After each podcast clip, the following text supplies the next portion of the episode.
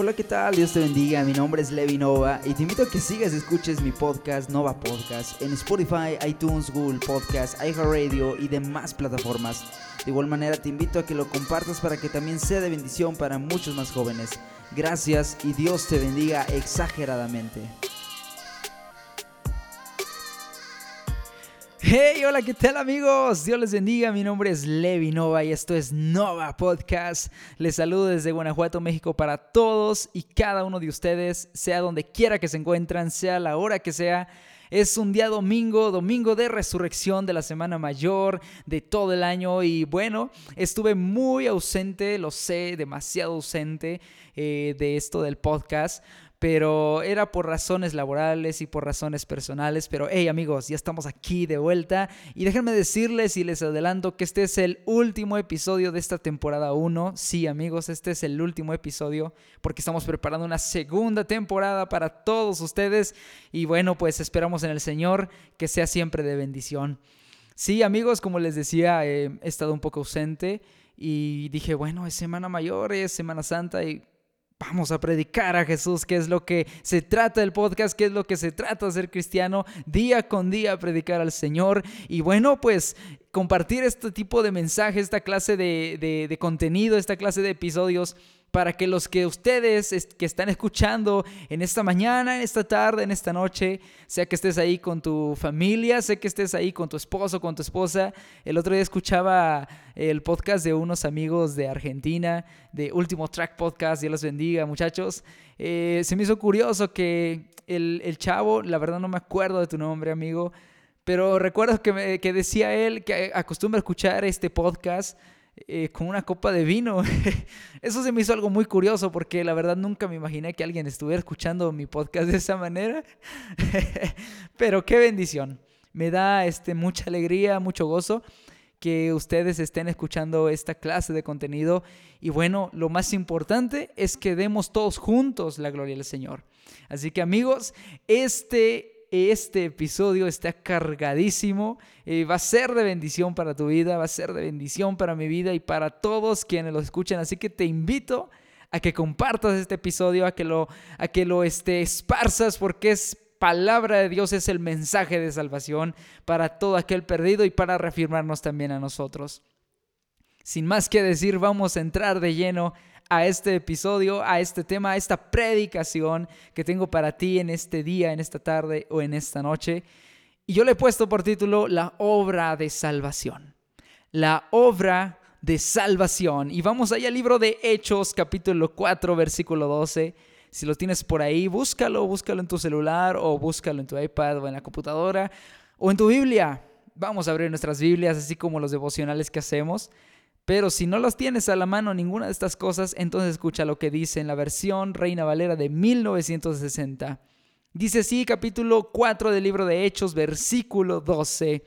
Y en ningún otro hay salvación, porque no hay otro nombre bajo el cielo dado a los hombres en que podamos ser salvos. Aleluya. Cerremos nuestros ojos en este momento y demos la gracia a Dios. Bendito Dios Todopoderoso. Te damos gracias, Señor, en este día, en esta mañana, en esta tarde o en esta noche, Señor, sea el momento que sea, pero específicamente, Señor, en este día que se recuerda tu resurrección, Señor. Muchas gracias, Padre, por tu palabra, por tu sacrificio en la cruz, Señor. Y te pido que esta palabra, Señor, la llenes con tu presencia y con tu poder, Señor, hasta los oídos de quienes lo estén escuchando en este momento, Padre. Te pido, mi Señor, que tú seas ministrando cada vida, Señor, y que tú le des a cada uno, Señor, conforme su necesidad, Señor, y que cada quien tome, Señor, porción y buena parte de esta que es tu palabra, Señor, para que nos podamos gozar incluso a la distancia, incluso pese a la pandemia, Padre, que tu nombre sea glorificado porque tú vives y tú reinas para siempre. En el nombre precioso de Cristo Jesús. Amén y amén. Ponte cómodo, ponte atento en este momento porque, wow, vamos a entrar a un tema tremendísimo, la obra de salvación. Y aquí nos dice capítulo 4 del libro de Hechos, versículos 12, y en ningún otro dice hay salvación, porque no hay otro nombre bajo el cielo dado a los hombres en que podamos ser salvos. Jesús, amado amigo, Jesús fue un hombre sublimemente grandioso e impresionante. era más que un hombre. Jesús era más que un hombre. Jesús era y es el Hijo de Dios. Hablar de Jesús, amigos, es tan maravilloso, es tan infinito, como si habláramos prácticamente de toda la historia universal. Y déjame decirte que tan solamente tres años aproximadamente bastaron para cambiar el rumbo de la humanidad y marcar un antes y un después trascendente. Él vino a hacer la voluntad del Padre. Y esa voluntad era salvar a la humanidad al precio de su propia vida. Yo quiero hablarte en este momento acerca de Jesús. Vamos a entrar a saber quién era Jesús, qué es lo que vino a hacer a esta tierra, qué es lo que vino a hacer a este mundo por salvarnos a ti y a mí. Y para eso, primero que nada, quiero hablar acerca del ministerio de Jesús. Jesús inició su ministerio alrededor de la edad de 30 años. Él aproximadamente inició predicando que el reino de los cielos se había acercado a esta tierra aproximadamente a la edad de 30 años desempeñándolo durante un periodo de tiempo de tres años aproximadamente y llevándolo a cabo en la región de Galilea, de Judea y regiones vecinas haciendo incontables milagros a su paso y predicando las buenas noticias del reino de Dios, tal como dice Marcos capítulo 6 versículos 55 al 56, y recorriendo toda la tierra de alrededor, comenzaron a traer de todas partes enfermos en lechos y a, y a donde oían que estaba y donde quiera que entraba, es decir, Jesús, en aldeas, ciudades o campos, dice, ponían en las calles a los que estaban enfermos y le, rogaba que les dejase tocar siquiera el borde de su manto. Y todos los que le tocaban, aleluya, quedaban sanos. A donde quiera que iba el Señor, a donde quiera que Él se movía, en las regiones vecinas, él hacía incontables milagros, así como nos dice este versículo 55, que, él, eh, que la gente traía de todas partes enfermos a donde él estaba, a donde él oía, oían que la, gente, que la gente decía que estaba Jesús y ahí iban las personas con enfermos, incluso acostados, incluso postrados. No sabemos qué cantidad de enfermos haya, hayan ido a ver a Jesús. Y dice que solamente él pasaba por las calles y la gente los ponía ahí a los enfermos y los, y los dejaba, les rogaba que dejaran tocar siquiera el borde de su manto. Y quedaban sanos, gloria, aleluya. Quedaban sanos. Y el libro de Juan, capítulo 20, gloria al Señor Libro de Juan capítulo 20 versículos del 30 al 31 dice algo impresionante. Hizo además Jesús muchas otras señales en presencia de sus discípulos, las cuales dice no están escritas en este libro, en el Evangelio de Juan. Pero estas se han escrito, dice, para que creáis que Jesús es el Cristo, el Hijo de Dios, y para que creyendo tengan vida en su nombre. Gloria al Señor. Sí, hay muchas cosas muchas más cosas que el Señor Jesús hizo, así como lo afirma un capítulo más adelante en el versículo 25.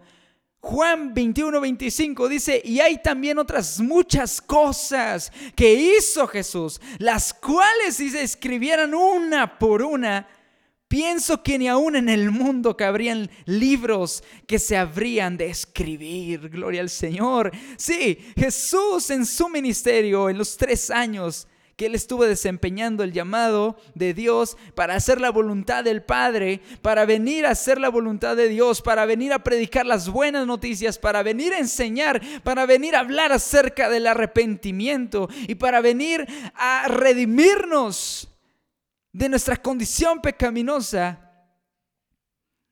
Hubo muchas otras cosas que el Señor Jesús, mientras Él estaba en este mundo, hizo realizó en presencia de sus mismos discípulos.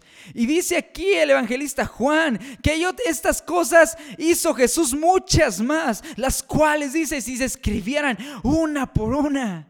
Gloria a Cristo, aleluya. Si se escribieran una por una, si tan solamente las que conocemos, las que están eh, redactadas aquí en la escritura, Son tan impresionantes cuando las lees detenidamente y te puedes imaginar por algún momento cómo estaba el Señor, tal vez enfrente de, de, los, de los paralíticos, de los endemoniados, de toda clase de enfermos. El Señor estaba ahí.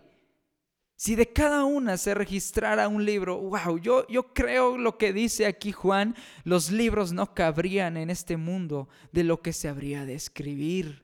Aleluya. No cabe duda que Jesús, como mencionaba, era un hombre impresionante, era un hombre maravilloso, era más que un hombre, era 100% hombre y 100% Dios en la persona de Jesucristo. Gloria al Señor. Sí, y estos versículos y estos pasajes nos recuerdan que hay muchas cosas, muchas otras cosas, muchas señales más que el Señor hizo durante su ministerio, durante tres años de ministerio. Esos tres años, aleluya, fueron suficientes para marcar ese antes y ese después en la historia universal, en la historia humana. Aleluya. Y llegando al momento culminante de este su ministerio, en la entrada triunfal a Jerusalén, ahí como dice el Evangelio de Juan capítulo 12 del pasaje del versículo 12 al 16 donde cumplió al pie de la letra la profecía de Zacarías 9:9, donde dice que el Señor, el Mesías, el Salvador del mundo, venía manso y humilde sobre un pollino, aleluya. Sí, el Señor llegó al, al, momento cúspide, al momento culminante de su ministerio con la entrada triunfal a Jerusalén. ¿Y por qué al momento culminante? ¿Por qué? Porque a partir de ese momento comenzó, comenzó Aleluya. Comenzó la redención y los últimos días de la, de la persona de Jesús. Comenzaron los últimos días aquí sobre la tierra que tuvo el Señor. Exactamente los teólogos, los estudiosos de la palabra coinciden en que cuando Él llegó a Jerusalén triunfante, a partir de ese momento tuvo una semana, la semana final lo que se conoce como esto, Semana Santa. Desde que el Señor entra a Jerusalén, que le llaman el Domingo de Ramos, culmina hasta el Domingo de Resurrección.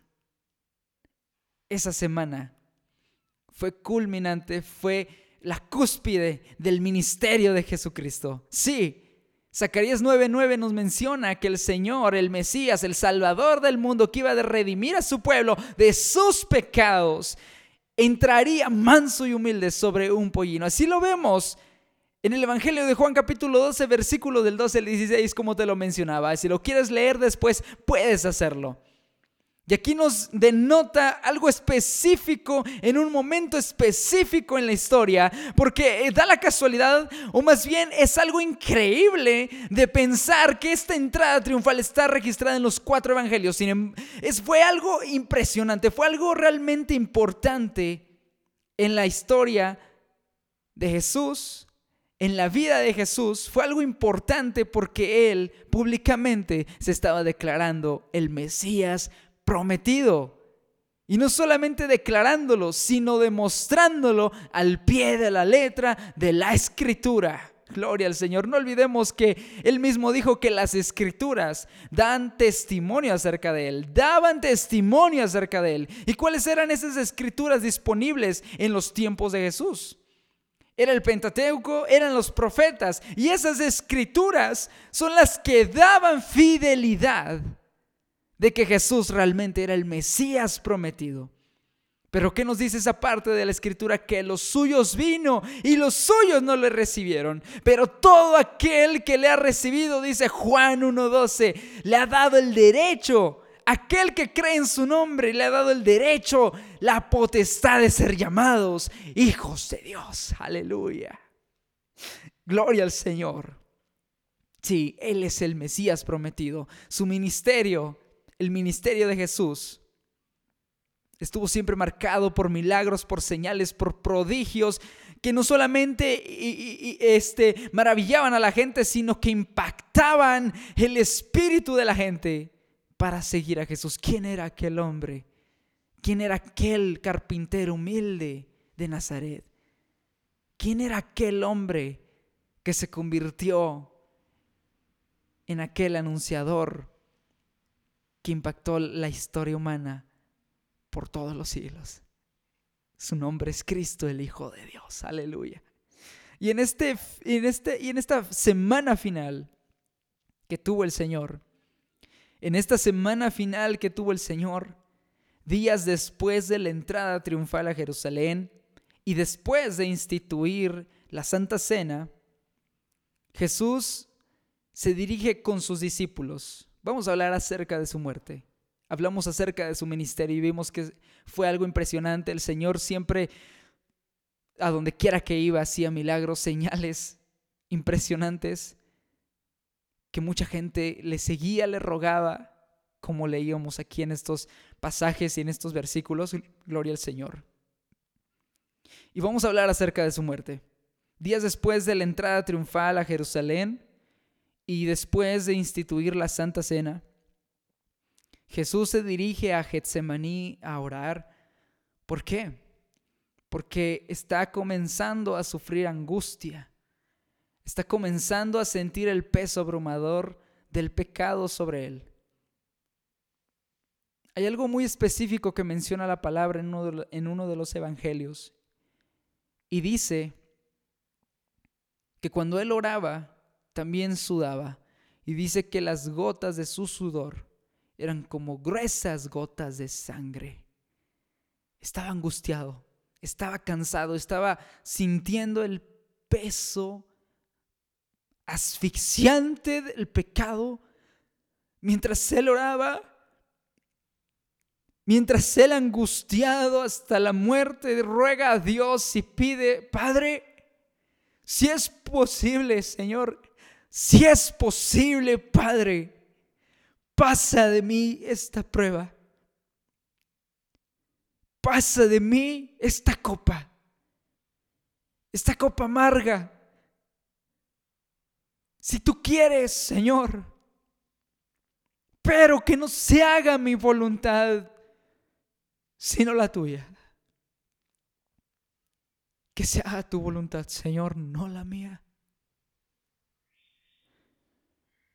Aleluya. Y el angustiado, hermano, el angustiado amigo, mientras oraba al Padre, Sentía a sí mismo el abrumador peso del pecado que comenzaba a recaer sobre sus hombros. Y después de haber rogado a Dios, y después de que ángeles vinieran a consolarle y a fortalecerle, aleluya.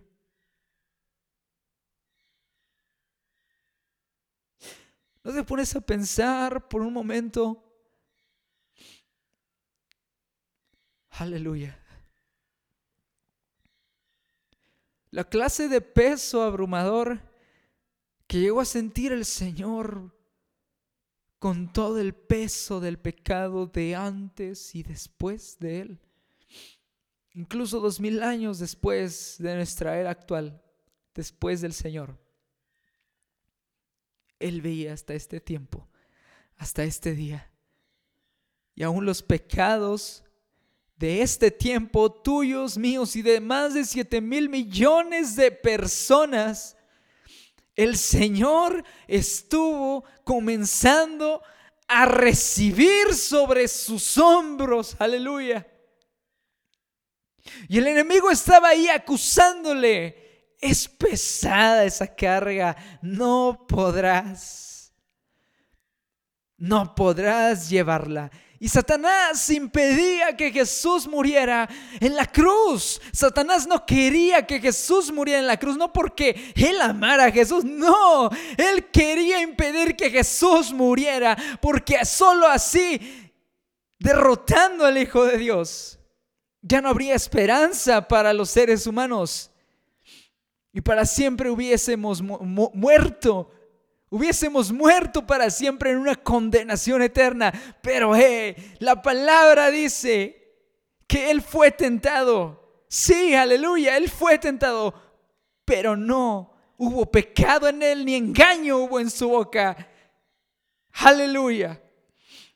Y el Señor, vemos que también después de que él comienza a sentir el peso del pecado abrumante, después de que él comienza a sentir ese peso sobre él, sobre sus hombros, vemos que también a lo largo de la, de la lectura y de la narración de los evangelistas, vemos que Jesús también es traicionado por uno de sus discípulos. Es traicionado, es arrestado, golpeado y más tarde vemos que es escarnecido por parte por parte del Sanedrín o por parte de los sacerdotes de aquel tiempo. Vemos que Jesús también es negado por parte de Pedro, aquel que anteriormente le había dicho que él incluso iría hasta la muerte con él. Aleluya. Y vemos que Jesús es escarnecido, es negado, es menospreciado por la gente que se reunió junto a los fariseos para juzgarle. Aleluya. Su martirio, amados amigos y todos aquellos que nos están escuchando, el martirio de Cristo apenas estaba iniciando. Sí, porque transcurrió el tiempo y fue llevado ante Pilato, condenado por la gente que le crucificara y gritaban a una suerte, crucifícale. Y Pilato tratándole de liberarle, decía, ¿a qué mal ha hecho este hombre? Yo me imagino a Pilato tal vez de alguna manera desconcertado diciendo, pero a este hombre lo estaban aclamando hace una semana, le estaba entrando aquí a Jerusalén hace una semana y lo proclamaban rey. Ahora este mismo hombre lo quieren crucificar. No solamente vienen a, acusarle, sino que lo quieren matar, asesinar de una manera cruel. Aleluya. Sin más que poder hacer, porque era parte del plan de Dios. Era parte del plan y la voluntad de Dios para con Cristo. Y él es llevado al pretorio. Y siendo llevado ahí al pretorio, comienza a ser flagelado. Aleluya.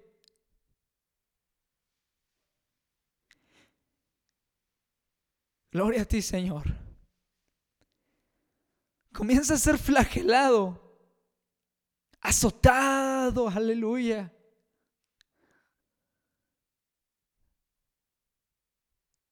Santo eres, Señor.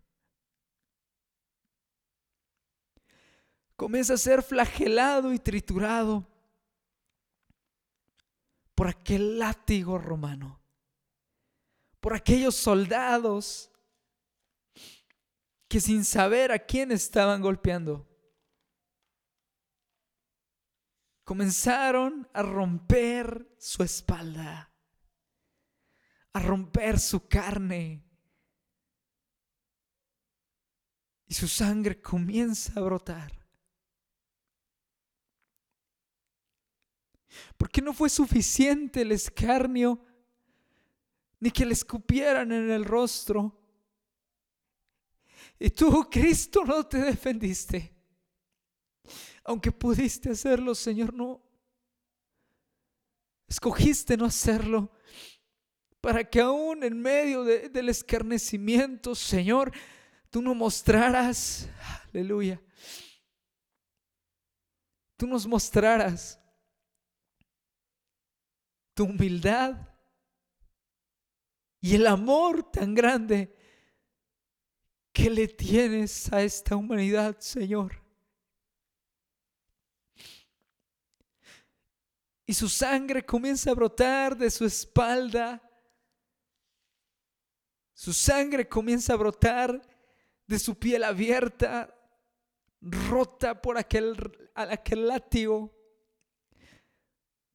su carne siendo flagelada con azotes, con latigazos, y su cuerpo entero comienza a ser triturado, aleluya, hasta dejarlo irreconocible. Hasta dejarlo desfigurado. Y no conforme con eso, aleluya. Los soldados tejen una corona de espinas y se la ponen sobre su cabeza. Le pegan más barazos sobre su cabeza, le escupen, le hacen burla. Chistes crueles.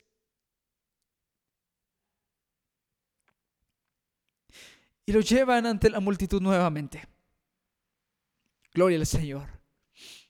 Glorifícale si tú estás ahí. Alábale.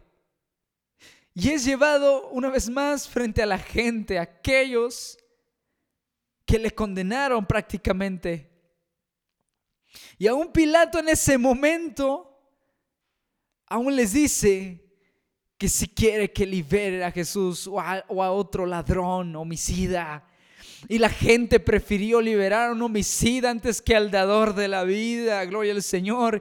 Y no solamente con eso fueron conformes, sino que gritaron a una.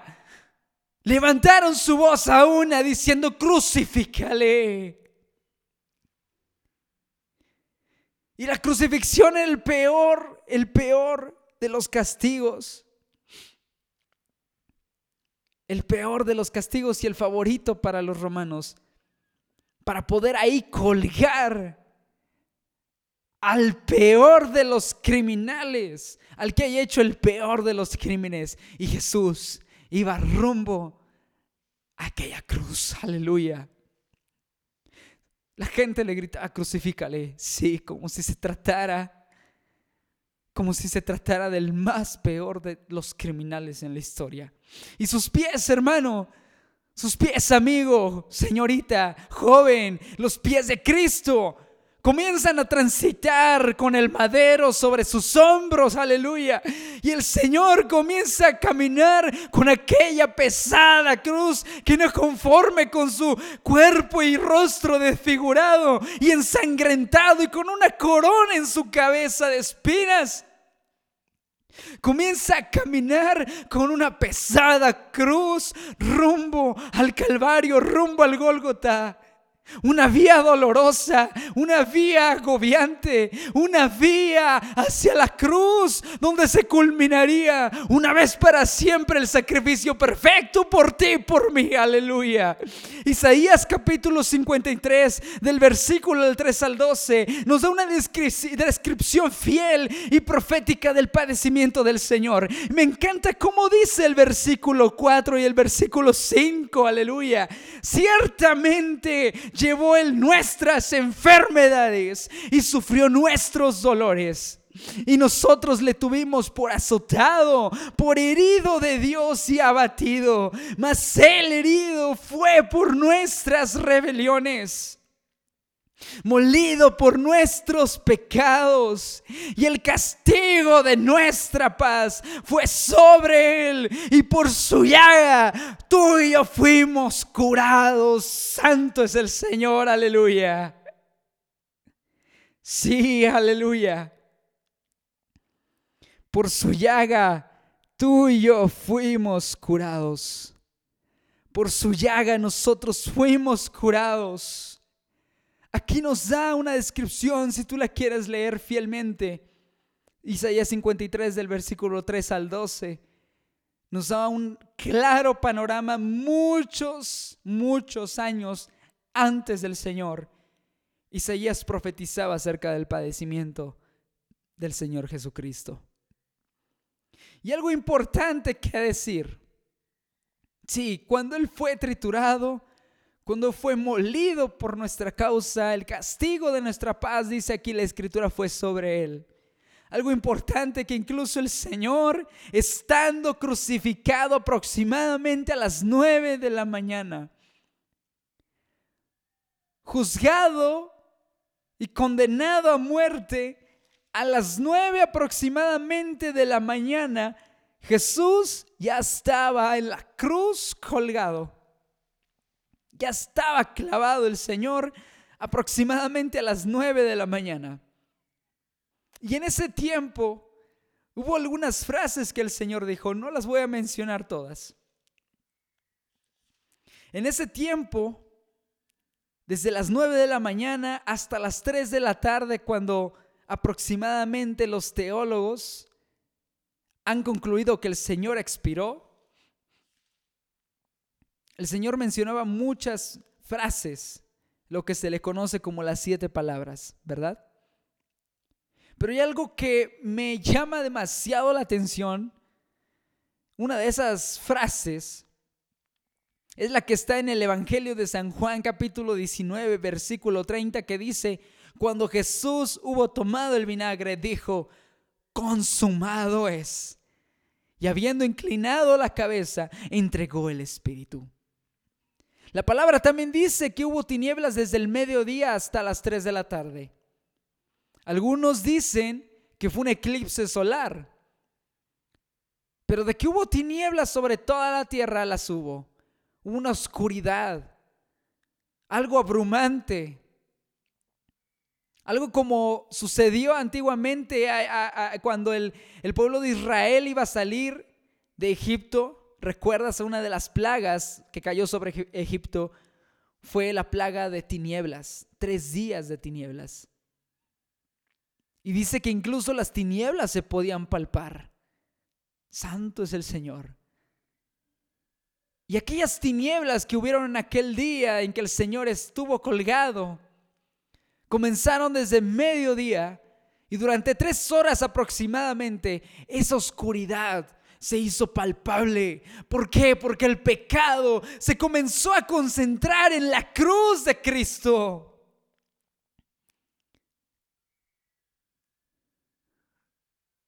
Porque aquel pecado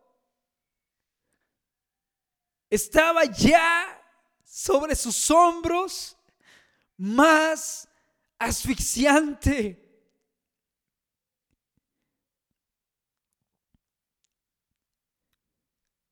Aquella sangre que corría y que, que estaba siendo derramada en el madero. Aquella preciosa sangre estaba siendo derramada por el pecado de antes, durante y después de él. Aleluya. Y aún incluso en ese momento, el Señor seguía perdonando. El Señor clamaba, Padre, perdónalos. Perdónales, Señor, perdónales. No saben qué es lo que están haciendo. Y el Señor seguía extendiendo su misericordia sobre aquel ladrón arrepentido. Hoy vas a estar conmigo en el paraíso, le dijo el Señor. Porque aquel ladrón confesó su pecado, reconoció que él merecía estar ahí, no Jesús. Señor, acuérdate de mí cuando vengas en tu reino. Hoy vas a estar conmigo en el paraíso, le dijo el Señor. Gracias, Padre, aleluya. Y él en la cruz, en medio de su agonía, amarga agonía, el Señor seguía perdonando, el Señor seguía mostrando misericordia. Y algo importante que como te mencionaba, me, me encanta cómo dice esta parte de la escritura ahí en Juan 19:30, el Señor clamaba y decía, todo está cumplido. Aleluya. Sí, ese fue un azote sobre la cabeza del, de Satán, sobre la cabeza del mismo diablo. ¿Por qué? Porque incluso estando en agonía, el diablo operando por medio de aquellas personas que se burlaban y le injuriaban, el, el diablo se quería salir con la suya diciendo, bájate de la cruz, Cristo. No que tú eres el Hijo de Dios. No que tú eres el Mesías. Mira, sanaste a otros y no te puedes salvar a ti mismo.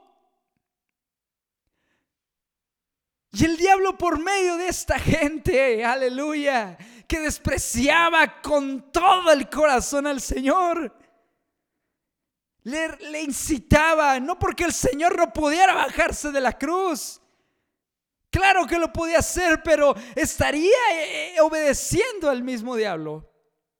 Y el Señor, recordemos que Él vino a hacer la voluntad del Padre y la voluntad de su Padre, la voluntad de Dios, era que Él muriera en expiación por ti, por mí, para redimirte a ti y a mí, aleluya. Para eso el Señor estaba en ese momento, ahí en la cruz, sufriendo agonía, sufriendo necesidad, sufriendo por aquellas heridas profundas que tal vez hasta arrancaron pedazos de su carne. Y el Señor gritaba así, todo está cumplido. Ya no hay nada que se pueda hacer más porque todo está hecho. Todo está pagado. La deuda está saldada. Aleluya. Y tu deuda que tú tenías con Dios, mi deuda, ya la pagó Cristo en la cruz. Aleluya. Aleluya. Sí, Padre. Él ya pagó la, la deuda. Él ya pagó tu culpa. Él ya está. Ya está pagado. Ya está No hay nada más que se pueda hacer para salvarte, para salvarme y para salvar a la humanidad. El Señor mismo lo dijo ya. Todo está cumplido, consumado es. Y creo yo que en ese momento cuando el Señor gritaba, cuando el Señor decía, consumado es, el mismo infierno se estremecía desde su base, aleluya. Y el diablo tal vez hasta desesperado, está enojado, lleno de ira, porque Cristo ya venció, aleluya. Y el Señor ya venció en la cruz, ya está vencido Satanás, santo es el Señor. Sí, sí, aleluya. Y en este tiempo el diablo está derrotado, sigue estando derrotado, porque Cristo triunfó, triunfó en la cruz del Calvario. Aleluya. Sí, santo es el Señor, porque como dice Filipenses capítulo 2, gloria al Señor. Aleluya. Filipenses capítulo 2, versículos 7 y 8 dice algo muy, muy interesante. Dice, sino que se despojó a sí mismo hablando de Cristo tomando forma de siervo, hecho semejante a los hombres. Y estando en la condición de hombre, se humilló a sí mismo, haciéndose obediente hasta la muerte y muerte de cruz. Sí, Él no escatimó ser igual a Dios como cosa que aferrarse. Él prefirió morir por ti, hermano, por ti, joven, por ti, señorita, él prefirió morir y pagar tu deuda. Él prefirió llevar sobre sus hombros tu culpa, mi culpa, nuestros pecados. Porque el Señor de esa magnitud amó al mundo. De esa magnitud el Señor amó al mundo. Gloria, aleluya. Glorifícale ahí donde estás, porque el Señor es bueno. Y parecía, parecía que ya todo estaba perdido. Parecía que la esperanza se iba con el Señor. Sus discípulos tal vez tenían miedo, atemorizados, no recordaron que el Señor en numerosas ocasiones les había mencionado que al tercer día iba a resucitar tal vez llenos de angustia. No lo sé, no lo sabemos. Tal vez huyeron, bueno, de que huyeron, huyeron. Tal vez se escondieron juntos. Gloria a Cristo, aleluya. Tal vez no recordaban que el Señor les había dicho en muchas ocasiones que Él iba a resucitar. Hablemos del tercer y último punto, la resurrección. Cristo vive, aleluya. Mateo capítulo 28, del 1 al 6. Dice algo, un pasaje tremendo y hermoso que dice así. Pasado el día de reposo, al amanecer del primer día de la semana, vinieron María Magdalena y la otra María a ver el sepulcro. Y hubo un gran terremoto porque un ángel del Señor, descendiendo del cielo y llegando, removió la piedra y se sentó sobre ella. Su aspecto era como un relámpago y su vestido blanco como la nieve. Y de miedo de él los guardas temblaron y se quedaron como muertos. Mas el ángel respondiendo, dijo a las mujeres, no temáis vosotras, porque yo sé que busquen a Jesús, el que fue crucificado. No está aquí, pues ha resucitado como dijo. Vengan, vean el lugar donde fue puesto el Señor. Santo es el Señor, aleluya.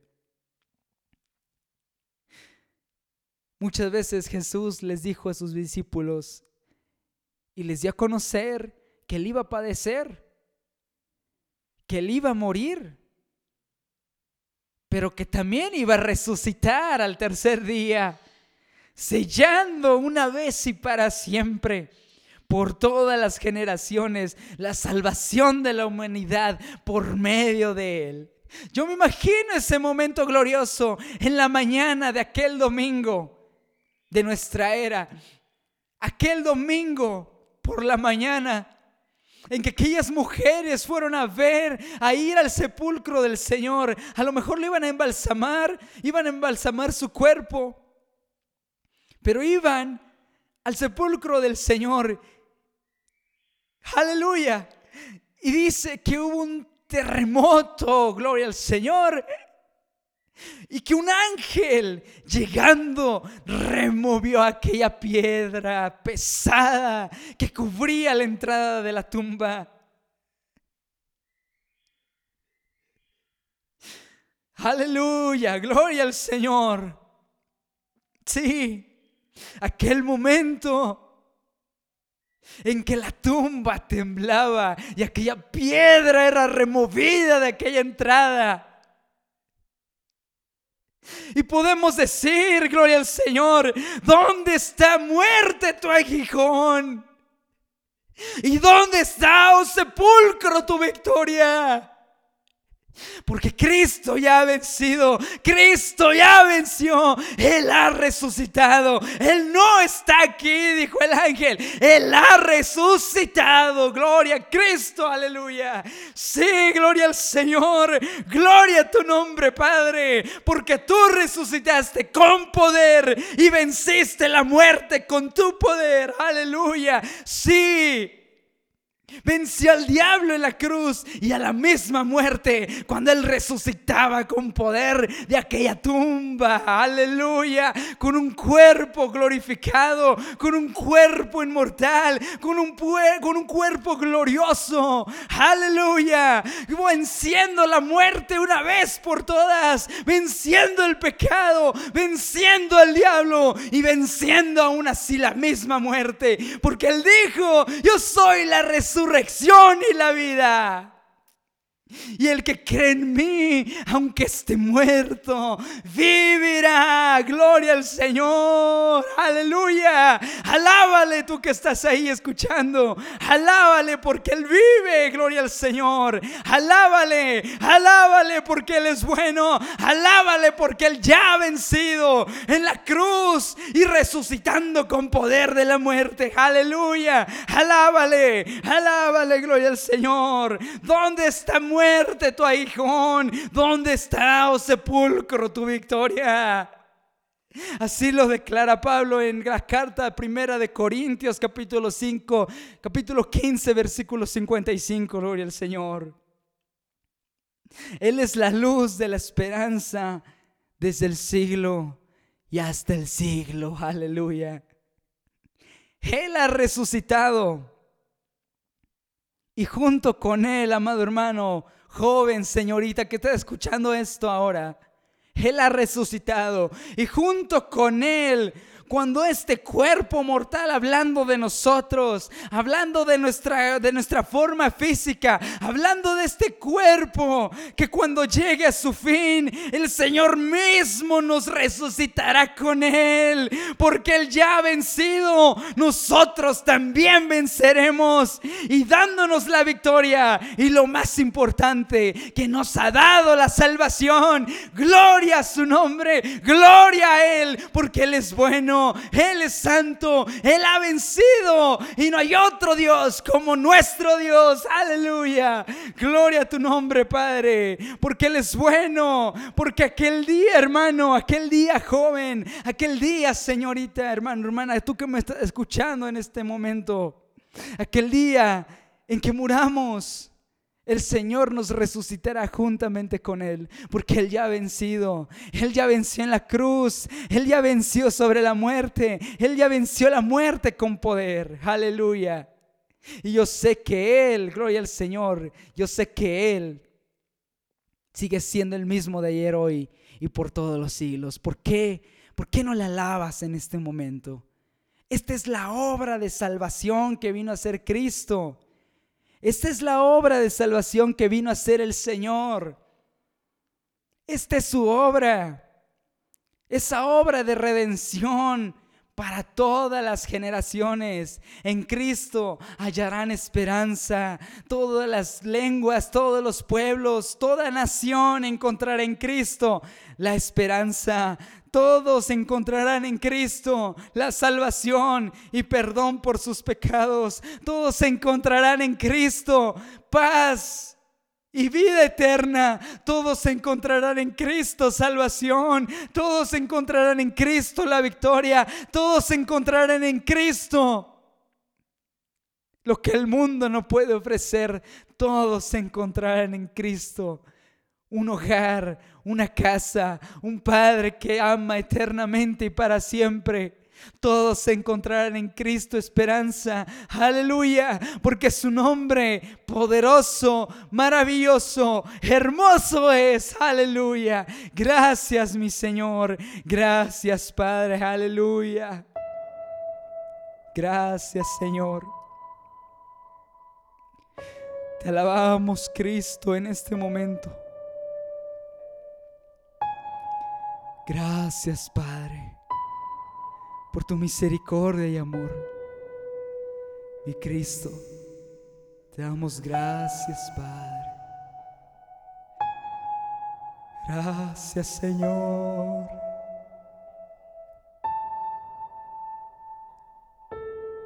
Bendito es tu nombre, Padre. Bendito eres, Señor.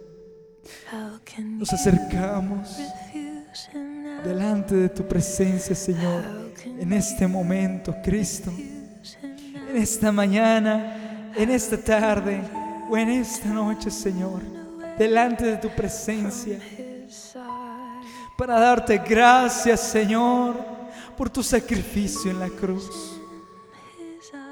Gracias, Padre, por haber pagado el precio Gracias, Padre, por haber pagado en mi lugar. Vamos a adorarle. Habla con Él en este momento. Aleluya. Gracias Cristo por haber perdonado mi vida en la cruz del Calvario. Gracias Padre por entregarte en mi lugar, Señor. Yo sé que no merecías ser escupido en tu rostro. Yo sé que no merecías, Padre ser flagelado, desfigurado, triturado, injuriado por la multitud, Señor. No merecías la cruz. No merecías, Padre, tal castigo. Pero tú decidiste hacerlo en mi lugar y en el lugar de esta persona que lo está escuchando ahora, Padre. Que tengo más que poder decirte, Señor, sino que solo gracias, porque aún en tu muerte gritabas, perdónale, Señor. ¿Cómo te podré negar, Padre?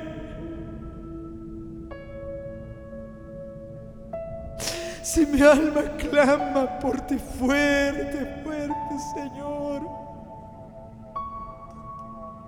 Glorifícate tu Padre en medio de nuestra debilidad que esta persona que está escuchando la hora pueda sentir tu presencia, pueda sentir el poder de tu, de tu Espíritu Santo, pueda sentir el abrazo, Señor, eterno y maravilloso y misericordioso que se extiende por toda la humanidad, Señor. Que como dice tu palabra, que, que siendo aún nosotros pecadores, tú decidiste morir por nosotros, Señor desechado entre la multitud, Señor, para perdonarnos, para llevarnos a Dios, llevar nuestros pecados en la cruz, para perdonar mi vida y declararme justo delante de ti.